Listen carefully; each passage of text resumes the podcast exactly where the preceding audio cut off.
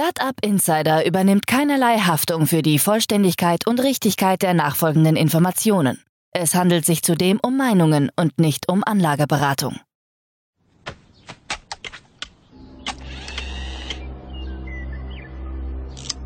To infinity and beyond!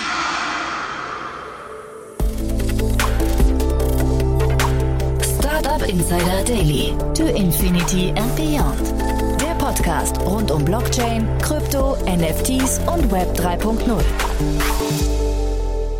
Herzlich willkommen zu To Infinity and Beyond, unser Podcast rund um die Themen Krypto, NFTs, Blockchain, Web 3.0, DeFi und alles, was die Wirtschaftswelt von morgen so bestimmen wird. Daniel Höfner spricht ja immer von der wunderbaren Welt von morgen. Ich glaube, das stimmt.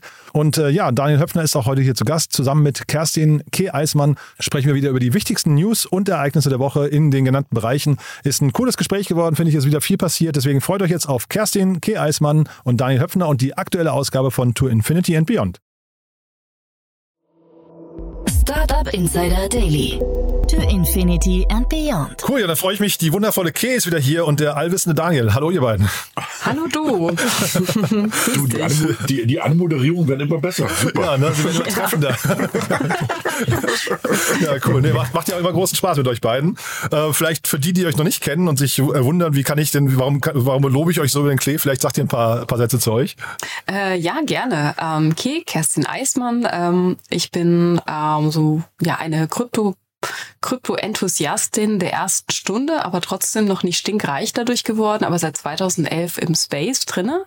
Ähm, habe für Energy damals den Blockchain Investment Arm aufgebaut, 2017, 18, 19 und bin jetzt heuer bei HV Capital und unterstütze hier auch in allen Bereichen rund um ähm, das neue Internet Web 3.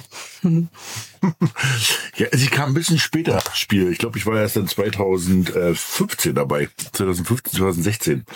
Aber eben natürlich auch im Verhältnis zu heute ist das ja auch ewig her. Ja, äh, mein Background ist ähm, erst selber Firmen gegründet und dann auf die dunkle Seite des Investors gewechselt und eben mit immer wieder mit viel Freude, ähm, Interesse oder Interesse, Freude kann man ja noch nicht so richtig sagen, die letzten zwölf Monate, aber Interesse, dieses neue Thema, das neue Internet Web 3, wie du so schön gesagt hast, irgendwie verfolgt. Und es bleibt spannend. Ne? Und in der Hinsicht äh, gucken wir mal, dass das Jahr 2023 besser wird als das letzte Jahr. Besser als das letzte Jahr. Ja, genau. Aber ich habe so den Eindruck, wir kommen so ein bisschen aus dem tiefen Teil der Tränen noch raus. Ne? Es haben sich viele Dinge normalisiert und so nach vorne raus, ich glaube, man, man spürt so einen Grundoptimismus, ne? Ja, ich würde jetzt einfach mal Ja sagen.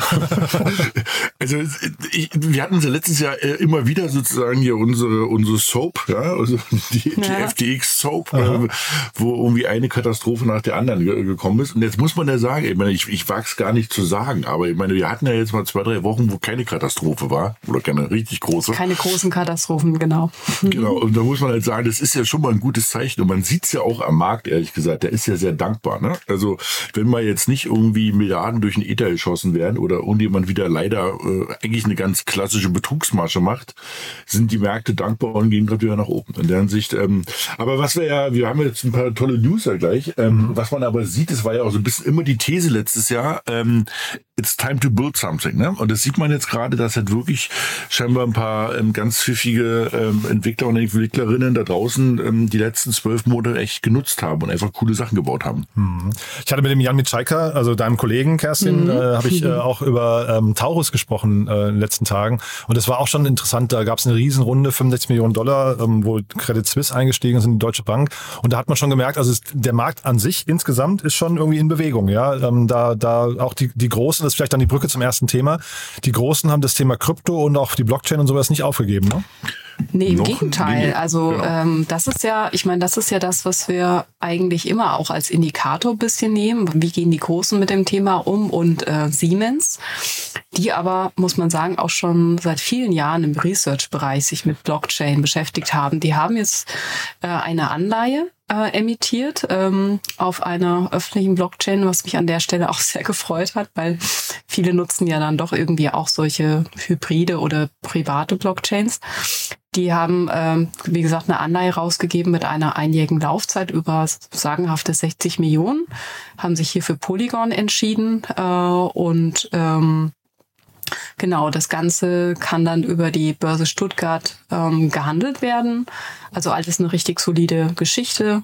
Kooperieren auch hier mit den, ich sag's auch immer schon, den Fintech-Playern von Deutschland zusammen, mit der Privatbank äh, Haug ähm, auf Häuser Lampe. Die haben sich da um das ganze Thema der Registrierung bemüht, aber die kümmern sich dann auch um die ähm, Custody, also um die Verwahrung der äh, Private Keys von, von Siemens quasi. Das hat mich echt gefreut, das zu hören. Das gibt dem auch vielleicht dem, dem Gefühl oder der Stimmung gerade in Deutschland ein bisschen so wieder einen positiven Hype. Und auch, dass man sagen kann, dass einfach viele Vorteile daran liegen. Ne? Äh, eine Anleihe, ähm, eine tokenisierte Anleihe herauszugeben, weil du kannst die jederzeit äh, und weltweit dann handeln. Du hast mehr Liquidität an dem Start und ähm, wenn die einmal auf dem äh, Ledger drauf ist, kannst du auch einfacher als ähm, können die Emittenten viel transparenter und effizienter äh, die jeweiligen Wertpapiere ausgeben und handeln lassen. Und ich glaube, dass ähm, da hast du ja auch noch ein schönes, spannendes Thema mitgebracht, lieber Daniel, aus dem fast anderen Ende der Welt. Ne? Das stimmt.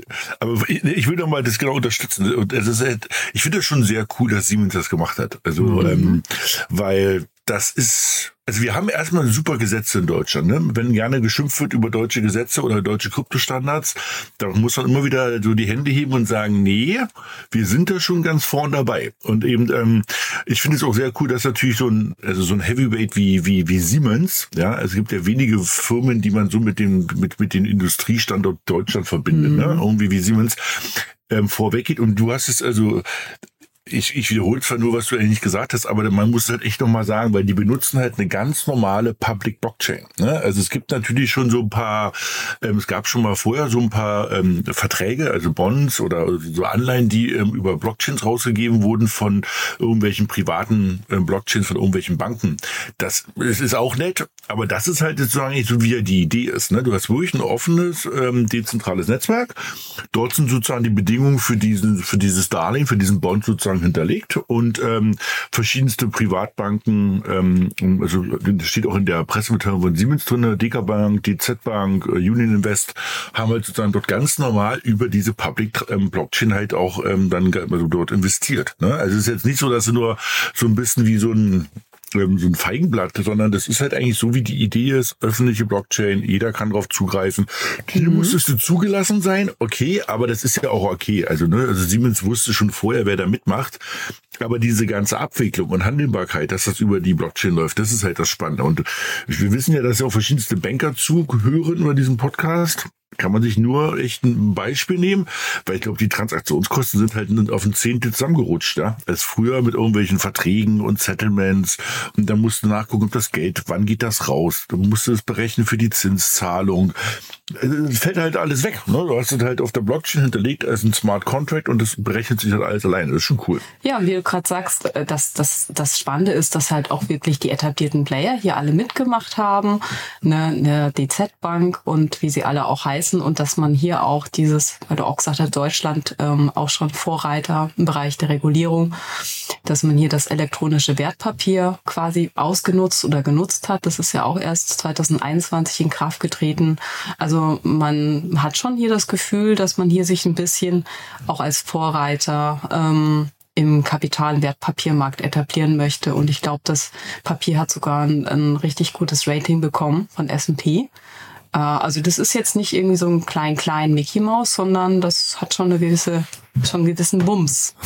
Ja, ich wollte noch kurz, kurz fragen, ist das äh, quasi jetzt Siemens, die da so innovativ sind, oder ist es Haug auf, auf Häuser Lampe, ähm, die quasi ein, äh, ein neues Produkt auf den Markt gebracht haben und gesagt haben, die, diese äh, Emission äh, eben auf der Blockchain, das ist etwas, was äh, quasi jetzt mal vielleicht in der, in der Zukunft auch öfters sehen wird?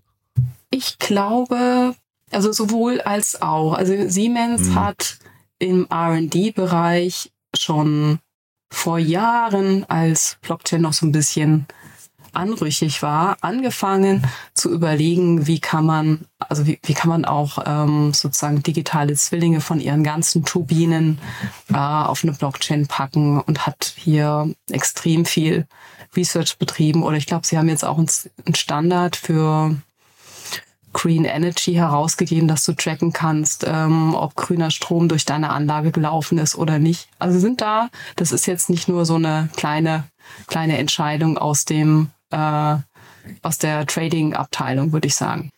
Nee, das glaube ich auch. Also es gab ja verschiedenste Pressemitteilungen dazu und da haben sich ja auch irgendwie, also ich sag mal, die höheren Chargen bei Siemens hat dazu geäußert. Ne? Also das ist jetzt nicht irgendwie äh, hier so das Inno-Abteilung, die Innovationsabteilung von Siemens, die mal ein bisschen nee. was machen mhm. durfte, sondern die meinen das, glaube ich, ernst. Und ähm, es gibt ja so verschiedenste Stimmen schon dazu, wo auch Siemens gesagt hat, sie konnten halt die ganze Transaktion von zwei Tagen abschließen. Ähm, das hört sich ja trotzdem lang an, aber normalerweise dauert sowas teilweise auch gerne mal ein paar Wochen. Ne? Also Vertrag hin, Vertrag her. Und also das ist ja bisher, das ist ja trotzdem ein Darlehensvertrag. Ne? Und der wurde jetzt komplett eben so dargestellt, dass das eben komplett digital geht. Und das ist halt eben das Coole. Und eben, ähm, wenn man sich jetzt noch überlegt, dass du halt irgendwann einen rein digitalen Euro hast, der sozusagen auch Blockchain-basiert ist, na, dann hast du halt wirklich das komplette Ökosystem da abgebildet. Und da arbeitet ja wieder sozusagen die EZB dran. Also es kommen Sachen in Bewegung und ähm, also wird, es soll jetzt nicht gleich ein, ein hohe Lied auf die Siemens werden, aber das ist schon in der Hinsicht Chapeau, finde ich super und ich glaube auch, wie Key gesagt hat,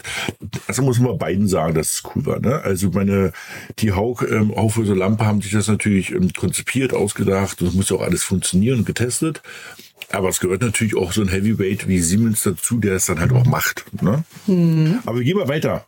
Ne, irgendwie, wir bleiben, wir bleiben in dem Bereich. Also, und zwar, wer jetzt auch was Ähnliches gemacht hat, ähm, ist nämlich Hongkong. Und ähm, das ist halt auch wieder natürlich ganz spannend, weil Hongkong gehört ja zu China und die haben halt sozusagen auch ihren ersten, ähm, ähm also tokenisierten Bond, also das ist auch noch ein Green Bond, also geht sozusagen um das ganze Thema grüne Technologie, haben sie 100 Millionen US-Dollar eingesammelt. Und ähnliches Thema, das heißt sozusagen auch komplett auf die Blockchain abgelegt. Es ist komplett das ganze Settlement, also wer investiert rein, wann werden welche Zinszahlungen fällig, wann wird das sozusagen wieder, also redeemed, ist zurückgezahlt. Das ist komplett auf der Blockchain abgelegt.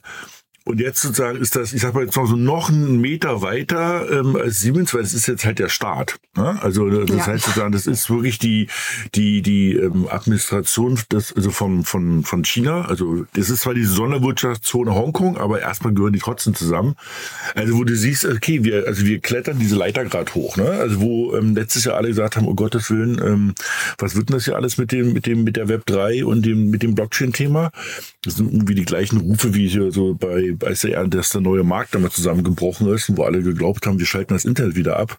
Nee, das Internet wurde nicht abgeschaltet und nee, die Blockchain wurde auch nicht abgeschaltet. Und jetzt ist sozusagen Siemens dabei in Deutschland und eben in, in, in, in Asien macht sozusagen der chinesische Staat mit 100 Millionen und das ist halt auch cool. Ja, also ich, äh, äh, witzigerweise ist es so ein bisschen ja, wie Ethereum gestartet hat, ne, mit der Philosophie eigentlich, den ganzen Finanzmarkt ähm, mhm. zu disruptieren, innovativer zu gestalten. Und jetzt sehen wir tatsächlich die, die ersten großen Früchte, dass die großen Bankhäuser reingehen. Ich finde es auch hier spannend. Also eine kleine negative Komponente, also sie setzen ja hier auch auf Goldman Sachs und deren neue Digital Asset Plattform. Ich glaube, über die haben wir auch immer mal wieder gesprochen. Ja. Ähm, letztes Jahr. Um die Anleihe die ganz offen, ne? Das ist nee, es, glaube ich, ne? Genau, die das nutzen halt da dieses äh, Dammel, Dammel, Dammel, privates Block Blockchain-Netzwerk. Ähm, aber also hier haben wir sozusagen auf der einen Seite geht es noch mehr an den Kern Staatsanlage, auf der anderen Seite auf der technologischen Ebene bisschen weiter weg von der von der eigentlichen Philosophie. Aber ja, wie du auch gesagt hast, ne? Das äh, Grundsentiment ähm, ist positiv und ich merke es ja auch, um das ganze Thema abzuschließen, dass es auch großes Interesse gibt, jetzt neue Assets auch zu verbriefen, wie Musikrechte. Das finde ich persönlich auch super spannend als Assetklasse. Mhm, also mhm. ähm, denke ich, da werden wir dieses Jahr viele spannende neue Bereiche sehen ähm, im Wertpapiersegment. Äh, naja, neue Möglichkeiten, sein Geld auszugeben. Das heißt, Schulden machen auf der Blockchain geht Schulden gut. machen, jetzt Schulden machen auf der Blockchain. Jetzt ja. zuschlagen. Das, das, das Gute ist, die beiden laufen ja jeweils ein Jahr. Ne? Das heißt, das kann man sich mal so ein bisschen in den Kalender einmarken, äh, weil ich glaube, wenn das sauber durchläuft, also, also die Rausgabe hat funktioniert. Das ist die Frage, ob das ganze Redemption-Thema, also die, mhm. die Rückgabe äh, funktioniert ich gehe jetzt mal davon aus, ne, aber you never know. Aber dann werden wir einen richtigen Boom danach sehen. Weil das bedeutet halt, dass du eben, ähm, es ist ja wieder so die gleiche Philosophie ähm, wie ähm, dieses, diese, diese offene Welt. Ne? Also dann kann halt eben Siemens die nächste Anleihe rausgeben Du musst dir vorstellen, bisher müssten die ja immer ihre Kreditnehmer natürlich irgendwoher kennen und wissen. Und dann musstest du die anschreiben, mit denen telefonieren, dann hast du dich über den Zins geeinigt und Laufzeiten geeinigt. Und dann hat eben die Bank von Bolivien gesagt, alles klar, äh, mhm. wir machen hier auch mit 50 Millionen mit. Wenn das halt komplett irgendwie auf der Blockchain ist, dann kannst du das halt irgendwie nochmal viel, viel einfacher auch in die Welt tragen. Und da können auch viel mehr andere Institutionen auf einmal mit spielen oder mit investieren, ja, nicht spielen, aber mit, mit investieren. Und deshalb, ich glaube, das wird einen richtigen Boom nochmal geben. Und das, was Key gerade gesagt hat, also das Thema die Musik, da gab es doch gerade mit Rihanna so eine Diskussion, ne? Die irgendwie, ähm, wo, wo es darum ging, ähm, kann man bestimmte Lieder von ihr dann auf der, also die Rechte sich sozusagen teilen. Das ist halt, das ist auch cool, das stimmt natürlich. Ja, auf ähm, Another Block, genau, ja. Das ist jetzt vielleicht eher Retail, ne? Also da hast du dann eher als Retail-Person die Möglichkeit, von ihre, ihre Rechte teilweise zu halten und von den Umsätzen zu partizipieren.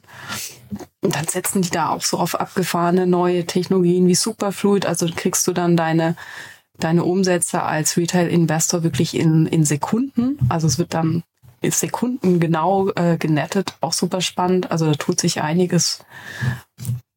Mhm. Und ihr habt aber nicht dieses Gefühl, dass dadurch dann wieder, äh, sag mal, so, so Fraud und sowas äh, vielleicht oder, oder zumindest so, so vielleicht Überbewertungen dann Tor und Tür geöffnet wird? Das sind ja zwei verschiedene Sachen, ne? Ja. Also, ähm, ähm also Überbewertung, also sozusagen Hype, nenne ich es jetzt mhm. mal, ne? Ja, genau. Ja, Gott, doch, ehrlich ja. gesagt, wenn ich bisschen, ehrlich bin, ne? ja, ja. Wird's auf jeden, also ähm, ist das auf jeden Fall natürlich ähm, so, eine, so, so, so, so ein Door-Opener für so ein Hype-Thema. Fraud, deshalb habe ich gesagt, das muss man unterteilen. Ja, ja, das stimmt schon. Eher ja. nicht, ne? Also ich glaube, mhm. das kann gerade dazu führen, dass du halt bestimmte Fraud-Sachen eher reduzierst, ne? Weil ich mache mal wieder ein Beispiel. Wenn jetzt zum Beispiel irgendjemand sagt, du kannst dich hier beim äh, an, an, am Regenwald äh, in Argentinien beteiligen, äh, da stehst du da, kaufst irgendwie so ein Stück Papier sagst, ich habe überhaupt keine Ahnung, ob das stimmt oder was da das ist. Ne? Wenn das natürlich eben komplett ähm, tokenisiert ist, ähm, so wie Kegrat sagte, dass verschiedenste neue Assets auf diese Blockchain Tokenisierung wandern, mhm. dann kannst du es unter Umständen ruhig bis runter nachweisen, was für ein Wald, was für ein Investment und mhm. das ist natürlich wieder ganz spannend, klar. Ne? Weil ich meine, es gibt halt da draußen natürlich auch ähm, also riskantere, aber natürlich vielleicht auch lukrativere Investments mhm. und da kommen natürlich viele Leute auch nicht ran, weil es den Zugang nicht gibt. Ich meine, versuch mal irgendwie dich zu beteiligen in Argentinien an einer, an einer, an einer Fastfood-Kette. Mhm. Das ist ja fast ja. nicht möglich, ja. Ja, oder auch so das Ausfallrisiko, finde ich. Ähm, äh, sorry, also ich glaube auch so, dass das auch gerade bei solchen grünen Projekten oder auch bei Musik, also wenn ich jetzt sage, ich nehme jetzt nur wirklich ähm, gesetzte Künstler, die auch eh schon äh, also Unsummen an Umsatz machen, die aber trotzdem auch sich refinanzieren müssen, die an Geld, an Liquidität rankommen, die einfach auch einen super guten Track Record haben, ähm, dann ist die, also das Ausfallrisiko zum Beispiel von Musik her relativ gering, weil eine Rihanna wird auch morgen noch im Radio zu hören sein und ein Herbert Grönemeyer. Also ich glaube einfach, also für, man muss immer wahrscheinlich auch hier dann unterscheiden. So, ich gucke guck jetzt gerade in den Musikbereich, ähm, ob ich mir jetzt Emerging Artist anschaue ähm, als Assetklasse oder dann schon etablierte Künstler äh, und ich in, in die investiere auch über eine Anleihe. Und äh, wenn ich da, wenn man zehn Jahre zurückschauen kann in die Historie, wie hat der oder die performt, dann könnte das, also abgesehen von der Blockchain-Technologie, können das spannende Assetklassen werden. Mhm. Und vielleicht dann auch die Brücke zum nächsten Thema. Das Thema Regulierung ähm, sorgt natürlich auch dafür, dass insgesamt Vertrauen in den Markt reinkommt, ne? Ja, prinzipiell schon. Ähm, was natürlich so ein bisschen gerade ist, ähm, ähm, was du anspielst, ist also dann das ganze Thema mit der SEC gerade, mhm. die halt ähm, vielleicht auch zu weit den, geht, ne? Mit den, mit den, ja, ja, genau, den ganz großen Hammer gerade durch die Gegend. Aber aber du mhm. erinnerst dich, wir hatten die Diskussion, glaube ich, letztes Jahr im November, wo wir gesagt haben, dass also was 2023 passieren wird, ist, die SEC wird mit den ganz großen Knüppel rumkommen und erstmal alles niederknüppeln, weil mhm. sie sagen, sie müssen sich erstmal um die, ähm, die, die armen Amerikaner kümmern und die mhm. alle irgendwie ähm, beschützen. Alle mhm. Genau, alle retten. So, und mhm. das passiert halt auch gerade. Ne? Also irgendwie, äh, das sind eh alles Verbrecher und irgendwie, man muss erstmal alles flach ähm, hämmern. Das macht die SEC gerade und ähm, Und die Diskussion, ähm, ähm weil Keda, da kannst du ja auch gleich mit einsteigen, ist ja, ist ja, glaube ich, das Thema, dass natürlich so ein bisschen die Angst entsteht, die SEC ähm, ähm, äh, also hat eigentlich zu viel Kompetenzen gerade. Ne? Also die fangen gerade an, Sachen irgendwie zu sagen, naja, also man dürfte mit Krypto das und das und das nicht machen, weil es ja ein Wertpapier ist. Und da sagt man halt, naja, nur stopp mal ganz kurz das stimmt schon, dass du mit einem Wertpapier das nicht machen kannst. Aber dass Krypto ein Wertpapier ist, das hast nicht du zu entscheiden, liebe SEC, sondern dazu gibt es halt in normalen Gesellschaften halt auch erstmal ein sogenanntes Gesetz. Ne? Also es muss ja erstmal irgendjemand sagen, dass es verboten ist. Und ich glaube, das ist gerade so eine Diskussion, die so hochkommt, ähm, dass sie sagen, eigentlich Sachen anklagen, die noch gar nicht illegal sind, oder? Okay. Ja, äh, oder dass sie, dass sie halt auch sagen, Stablecoin ist ein, ein Wertpapier, obwohl du ja eigentlich mit einem Stablecoin gar keine Gewinne erwirtschaften wirst, wie der Name schon sagt, ein Stablecoin ist stable. Also irgendwo hat man hier das Gefühl und dass sie äh, zu weit gehen, dass sie, wie du auch sagst, ihren Regulierungsrahmen zu sehr ausnutzen und hier durch die durch ihre, ähm, durch ihre Art, wie sie jetzt eingreifen, auch den ganzen innovativen Charakter des Kryptomarktes einschränken und auch potenzielle Investoren in Amerika abschrecken könnten. Ähm, also sie haben unter anderem ja jetzt auch das Staking von Kraken verboten. Die mussten ihren Staking-Service einstellen. Ähm, Coinbase hat jetzt auch so eine Art schon Fight. Ähm, der, der CEO ist auf die Twitter-Bühne gegangen und hat so ein bisschen den öffentlichen Kampf jetzt, eine mhm. Kampfansage auch walten lassen. Paxos ähm, die hinter ähm, Binance, die den Binance, äh, Stablecoin genau. von Binance gedeckt haben, stellen sich auch auf die Hinterbeine. Also ähm, und ich meine, das sind ja auch Leute dahinter, die entsprechendes Kapital haben.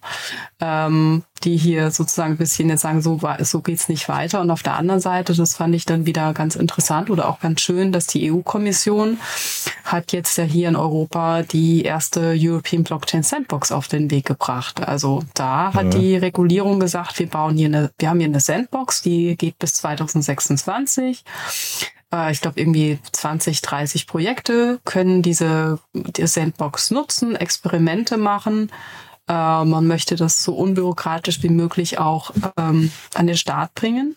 Und hier hat man das Gefühl, also die Behörden sitzen hier mit den Innovatoren auch an einem Tisch.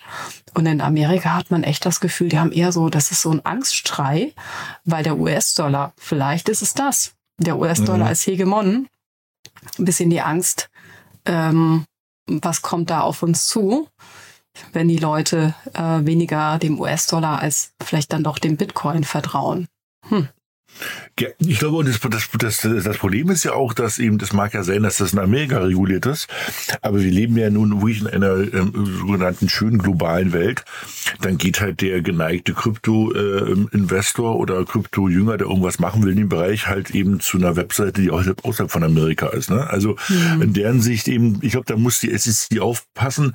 Das kann ja sein, dass sie das jetzt irgendwie auch vielleicht gut meinen. Ja, aber erstens ist der Hammer ein bisschen zu groß und zweitens muss man auch so überlegen, ich hatte ja auch keinen Sinn, das zu sagen, juhu, wir haben das jetzt alles reguliert, aber dann biegen halt alle Link nach links ab und gehen halt irgendwie auf eine Kryptobörse wie Binance, die halt nur in Amerika vielleicht nicht reguliert ist. Also ja, genau, da, muss dann, da bin ich gespannt. Mhm. Genau, wo gehen halt alle nach mhm. genau, Offshore, ne? Und dann war's das. Und dann ist zwar schön, dass in Amerika alles reguliert ist, aber dann nutzen Leute halt alle Systeme, die außerhalb von Amerika sind. Das ist halt so ein bisschen hohl. Ne? Also ähm, mhm. ich glaube, bei Kraken war es ja auch so, wie du gesagt hast, das wurde doch nur verboten für Amerikaner. War das nicht so? Also sozusagen, ja, genau. ich glaube, ähm, mhm. und wo du halt sagst, also das ist ja nicht so, dass jetzt Kraken sozusagen das Staking eingestellt hat, also das sozusagen Hinterlegen von bestimmten ähm, ähm, Kryptowährungen zu validieren dieses Netzwerkes, sondern die sagen, alles klar, wir, wir schalten das jetzt mal ab für alle Leute, die mit einer IP-Adresse aus Amerika kommen. Ne? Und dann stehst du halt da ja. und sagst, das ist halt doof, ich darf nicht mehr mitspielen. Und dann sagen die natürlich, na gut, dann gucke ich doch mal, was irgendwie unsere chinesischen Freunde von Huobi oder wie die alle heißen, ähm, dort irgendwie anbieten. Und dann gehen sie halt zu den, also nun wirklich nicht regulierten und dann wirklich auch zumindest im grauen Bereich unterwegs seinen Exchanges. Also das ist, muss man gut aufpassen, was, was für ein Geist man da ruft, ja. ähm, ob man den dann, die Genie wieder in die Bottle zurückbekommt eines Tages, ja. Wenn man jetzt erstmal einmal so anfängt. Bin ich gespannt, ja. Ja, also irgendwas was, also ich weiß nicht, was da so ist, ob, was ich schon sagte, vielleicht der US-Dollar als Leitwährung, befürchtet man da irgendwas? Geht Ihnen das zu weit mit Krypto? Das hat schon, ich will jetzt keine Verschwörungstheorien hier, aber das klingt ja manchmal schon so ein bisschen dass dann eine entsprechende Furcht auch gerade entstanden ist in den höheren Kreisen. Naja, lassen ja. wir das Thema Regulierung, da wird es immer politisch. genau, da werde ich immer das emotional. Es fließt ja trotzdem weiterhin viel Geld. Ich wollte gerade die Brücke schlagen zum ja. nächsten Thema. Ne? Wir haben ja wirklich auch coole cool, Startups. Genau. Ähm, wir hatten beim letzten Mal über Senken gesprochen. Da habe ich inzwischen, da habe ich ja letztes Mal gesagt, ich versuche den Adrian Wons, also einen der Gründer, in meinen mhm. Podcast zu kommen, äh, zu bekommen. Der, das kommt, glaube ich, am nächsten Montag. War ein super spannendes Gespräch. Die sitzen ja in Berlin und Kapstadt, hatten eine beeindruckende Seed-Runde abgeschlossen. Und äh, ja. jetzt gibt's aber, glaube ich, ja. in fast mhm. einem ähnlichen Space gibt's äh, äh auch Be Be äh, Meldungen ne, und Bewegungen. Ja, genau. Also Carbon Place. Carbon Place hat sich ähm, eine 45 Millionen US-Dollar Finanzierungsrunde sichern können. Das ist auch wieder ein Blockchain-Startup, das sich auf ähm, die Reduzierung von CO2-Emissionen spezialisiert hat und was macht, was die machen, auch ähnlich zu senken. Die bringen Käufer und Verkäufer von Carbon oder von tokenisierten Carbon Credits äh, ähm, zusammen. Ähm, und hier ist vielleicht wirklich auch wieder sehr spannend, Klammer auf, ähnlich zu Siemens, die Institute, also die das, äh, die das Unternehmen gebackt haben oder sogar ausgegründet haben. Ja, ähm, genau. Da steht eine BNB Paribas dahinter, ähm, UBS, ähm, auch die NetWest Group. Also das ist von ganz oben gebackt worden und da kann man, das ist schon auf jeden Fall ein Zeichen, dass hier ein großes Interesse an der Verwendung dieser neuen Technologie herrscht, gerade zur Unterstützung von Klimaschutzprojekten und der Transparenz, die damit mitkommen. Ja. Das Krasse ist halt, ähm, man kann das unterstützen, was du gerade gesagt hast. Das Krasse ist halt, also einmal dieses Setup der, der Investoren, das sind der Banken. Mhm. Wenn man da nochmal genau hinguckt, sieht man, dass die halt aus den einzelnen Ländern sich immer einen Champion geholt haben. Ne? Also sie haben irgendwie die, die italienische, die australische, dann, also das ist schon französische, amerikanisch, also wo du sagtest, das ist schon sehr clever und mit einem großen, wie so einem großen Schachbrett sozusagen, irgendwie würde ich mal verbinden. Ne? Und äh, ich will ja nicht sagen, dass es eine Seed-Runde ist, aber ich glaube, das ist das erste Geld, was sie eingesammelt haben. Aber es ist halt sowas wie eine Ausgründung und die ganzen Investoren haben wohl alle auch das gleiche investiert und haben auch alle den gleichen ähm, Share an der Gesellschaft. Ja, also nicht, dass wieder irgendeiner anfängt und sagt, ja, aber dein Spielzeug ist ja größer als mein Spielzeug und ähm, sondern nee, die haben alle das gleiche bekommen und eben ähm, sitzen in UK, ne, also sozusagen, mhm. also mhm. gehört zu Europa, also auf dem Atlas, aber sozusagen ja. nicht mehr zur Europäischen Union. Und ähm, da bin ich mal gespannt. Also ich glaube, da wird es halt, wie du schon gesagt hast, wir haben, ähm, muss man immer wieder sagen, wir haben auch wirklich coole Firmen im Bereich, Senken. Ähm, ich glaube, da ist super unterwegs. Mhm. Und wer ja auch noch in das Spiel reingehört, den hatten wir ja auch schon mal hier, ähm, ist halt Flow Carbon. Ne? Also das ist mhm. ja sozusagen so die ähm, ähnliches Prinzip. Es geht ja immer darum, dass du Marktplätze hast, wo du das ganze Thema CO2-Zertifikate schnell, verlässlich, transparent transparent auf der Blockchain handeln kannst. Ne? Und ähm, das Gute, ich glaube, was ich daran so super finde, ist, ähm, die Banken machen das ja nicht aus Langeweile, sondern die werden das halt als Produkte in ihrem Bankensystem halt einbinden und vielleicht sogar an ihre Kunden, also an die Industriekunden weitergeben dass die darüber halt ihre ähm, CO2-Emissionen halt reduzieren oder zumindest ein Offsetten, besser gesagt, können.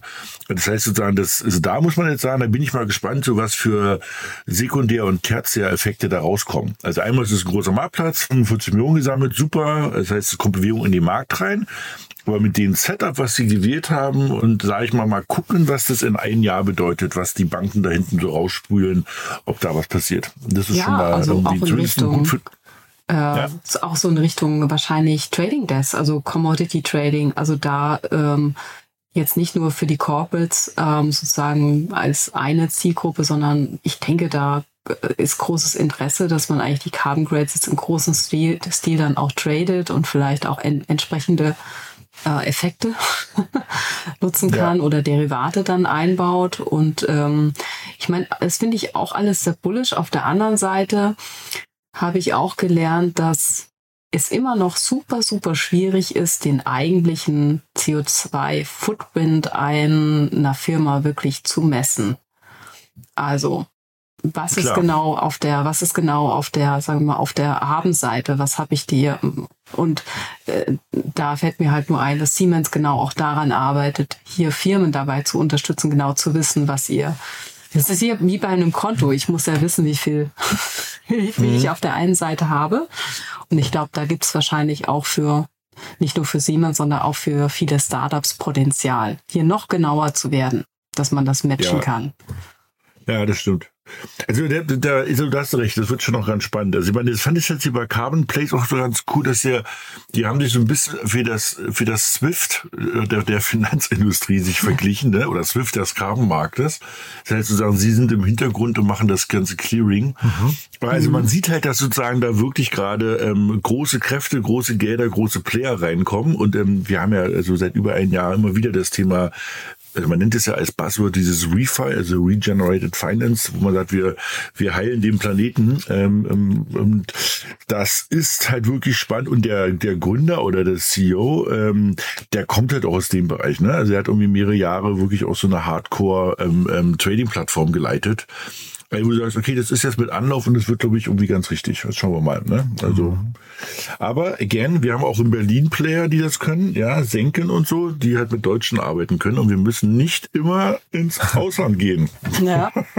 Ja, der Century Fuge, die machen ja auch, also finanzieren auch Umweltprojekte, ähm, fangen da auch an. Also Genau, lieben, lieben Gruß an Romina an der Stelle. Ja. Mal wieder, ja. Wir grüßen dich. Genau.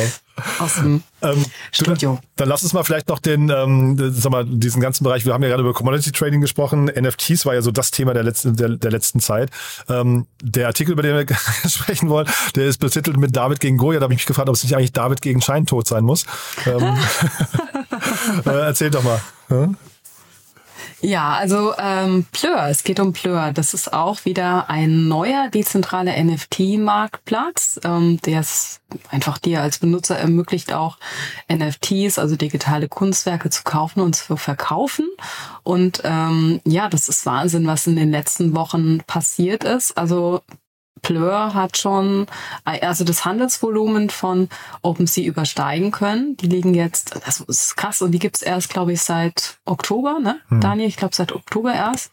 Und das genau, Handelsvolumen frisch im Game, genau. Frisch im Game und jetzt schon haben sie schon vor OpenSea gestellt, vor den großen Giganten. Man muss auch hier aber so ein bisschen ähm, verstehen, wie die ticken. Also Plur hat als Zielgruppe oder während andersrum, während Plattformen wie OpenSea sich eher an gelegentliche NFT-Enthusiasten richten, die, was weiß ich, ja, einmal im Monat vielleicht kleine, kleine Trades machen, kleine ähm, Transaktionen tätigen, soll Blur diejenigen ansprechen, die äh, eher so als Pro-Trader, also häufig traden mit einem größeren Volumina. Und das erklärt wahrscheinlich auch, warum das so durch die Decke gegangen ist. Und ähm, Darüber hinaus gab es dann auch noch einen ganz tollen Airdrop, der ähm, also wurden User einfach incentiviert, die selbst im NFT-Bärenmarkt NFTs erworben haben. Also Plur hat hier auch viel gemacht, um sozusagen so einen initialen Community-Stamm zu bauen. Das merken wir immer mehr, wie wichtig das ist an jeder Stelle.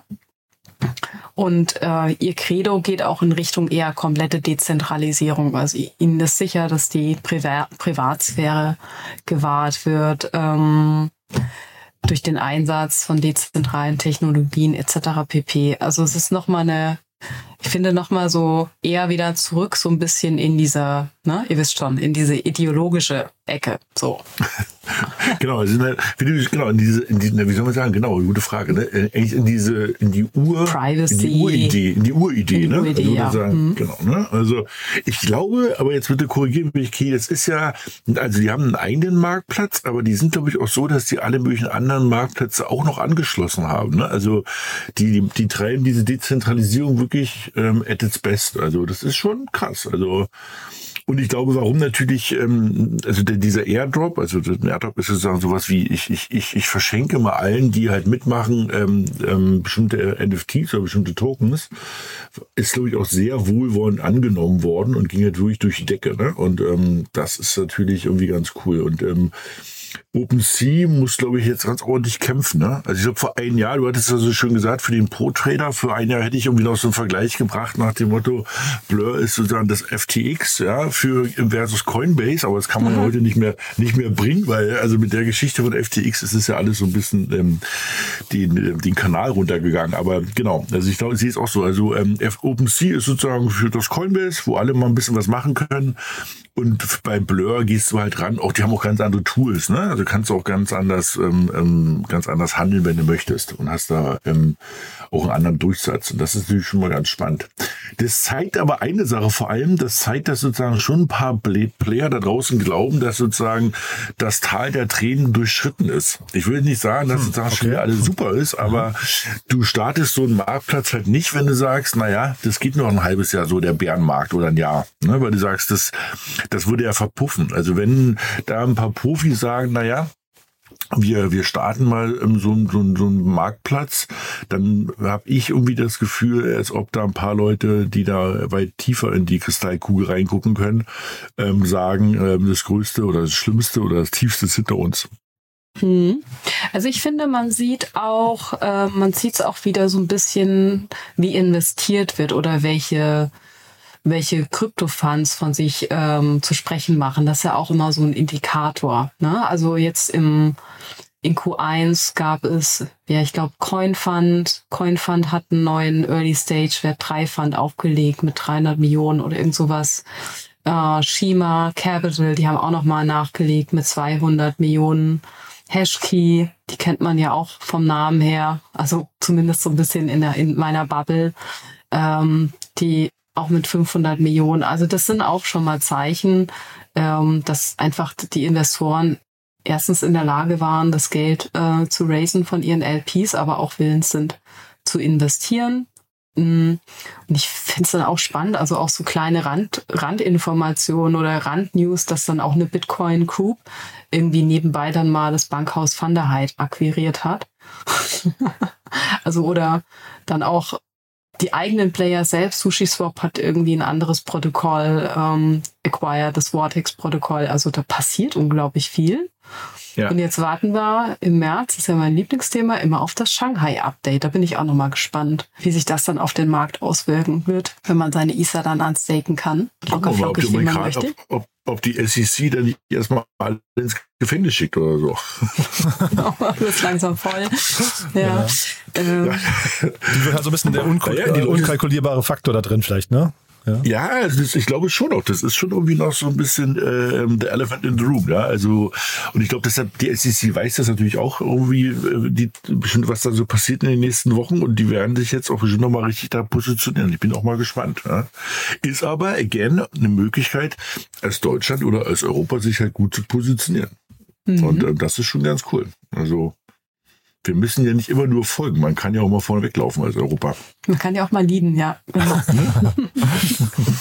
ist das die Chance, die ihr seht, tatsächlich, dass das äh, Euro, also ich meine, wir, wir haben ja, sag mal, wenn wir ein Jahr uns zurückerinnern, da waren ja die Kontinentalplatten wirklich sehr, sehr klar äh, verteilt, ne? So war mein Eindruck. Äh, sind da Chancen für Europa? Ich glaube ja. Ich glaube das glaub auf jeden Fall. ja. Also, da also meine, guck mal, die, ja. die, die, News, die wir heute hatten, ja. waren schon stark europalastig. Ne? Also ja, wir hatten das Thema Hongkong und ja, SEC, genau. aber sozusagen jetzt, aber, äh, nee, aber was ich meine, sozusagen von den Sachen, die entstehen, ne? Carbon mhm. Place und alles sowas, wo du sagst, ähm, da, da passieren Sachen, die sind erstmal positiv äh, für den Standort Europa. Und also, also das, es geht natürlich auch schon so ein bisschen um Wettbewerb und da muss man halt schon sagen, da kann sich Deutschland oder Europa schon mal gut positionieren und eben ähm, genau health da sollte man nicht immer nur sagen, wir, wir, wir gucken mal, was die Amerikaner machen. Und ich glaube, das ist das Gute, das machen wir Deutschen noch nicht. Die haben da schon, wir haben da schon eine eigene Agenda und sind ja auch gar nicht so schlecht unterwegs. Also, auch wenn immer wieder geschimpft wird, ich glaube, wir ähm, Europäer sind da ganz, ganz gut unterwegs und wir Deutschen vor allem. Haben da eigentlich sehr innovative Gesetze. Also auch dieses ganze Thema digitale Aktiengesetz und Wertpapiergesetz, mhm. das bietet halt echt viele gute Möglichkeiten. Und da sind wir wirklich well ahead von vielen anderen Ländern und machen auch, und das ist natürlich der Vorteil, auch nicht so eine ähm, so eine Rucksachen wie die SEC, ne? die dann eben sehr schnell äh, meint, jetzt müssen sie mal alles machen. Also manchmal, was uns da so ein bisschen dann vorgeworfen wird, so ein bisschen zu langsam zu sein, das in deren sich vielleicht auch so ein bisschen bedachter, nennen wir es mal eher zu sein, das hat in deren sich auch ganz, ganz vorteilhaft. Also ich glaube, das hat Vorteile. Cool. Dann würde ich fast sagen, bis hierher. Ne? Das ist ja eigentlich ein, das ist ja eigentlich ein, schöner, ein schöner Ausblick, den ihr jetzt noch gegeben habt zum Schluss. Ne? Das heißt, äh, wir können uns vielleicht tatsächlich auf ein schönes Jahr 2023 freuen und vielleicht auch tatsächlich mit der Hoffnung, dass Europa da ähm, aufholt. Ne? Jo, denke ich schon. Cool. Lieben Dank, ihr beiden. Dann würde ich sagen, schönes Wochenende und bis zum nächsten Mal. Danke dir. Genau. Bis cool. zum nächsten Tschüss, Mal. Tschüss. Tschüss. Startup Insider Daily to Infinity and Beyond. Der Expertendialog mit Daniel Höpfner und Kerstin Eismann rund ums Thema Krypto, Blockchain und Web 3.0. Ja, das war To Infinity and Beyond und das waren Kerstin K. Eismann und Daniel Höpfner. Hat mir großen Spaß gemacht. Ich hoffe euch auch. Wenn dem so sein sollte, wie immer, bitte empfehlt uns gerne weiter. Wir freuen uns immer über neue Hörerinnen und Hörer. Und ja, ansonsten euch noch einen wunderschönen Tag, ein wunderschönes Wochenende. Das war es ja jetzt erstmal für diese Woche. Aber morgen kommt noch Christoph Redke in unserem Media Talk und spricht mit mir über Angels of Germany. Ein toller Podcast, der sich an alle Startups und angehenden Business Angels richtet. Und Christoph, für diejenigen unter euch, die ihn noch nicht kennen, ist ja immer ein sehr redseliger und vor allem sehr wissender Gesprächspartner. Sehr, sehr kompetent und auch sehr meinungsstark. Deswegen freut euch da auf ein tolles Gespräch. Und am Sonntag natürlich, wie immer, unser Bücherpodcast mit meiner lieben Kollegin Annalena Kümpel. Startup Insider Read Only stellt immer Autorinnen und Autoren vor, die Bücher geschrieben haben, die sich an Startups richten oder eben von solchen geschrieben wurden. Und ja, auch da, wie immer der Tipp, einfach mal reinhören, ist ein toller Podcast, der perfekt zum Sonntag passt, entweder zum Frühstück im Bett oder zum gemütlichen Nachmittagstee auf der Couch. Von daher, ja, einfach mal reinhören. Ansonsten von meiner Seite erstmal ein schönes Wochenende und ich freue mich, wenn wir uns morgen wieder hören oder ansonsten Montag. Bis dahin, alles Gute. Ciao, ciao.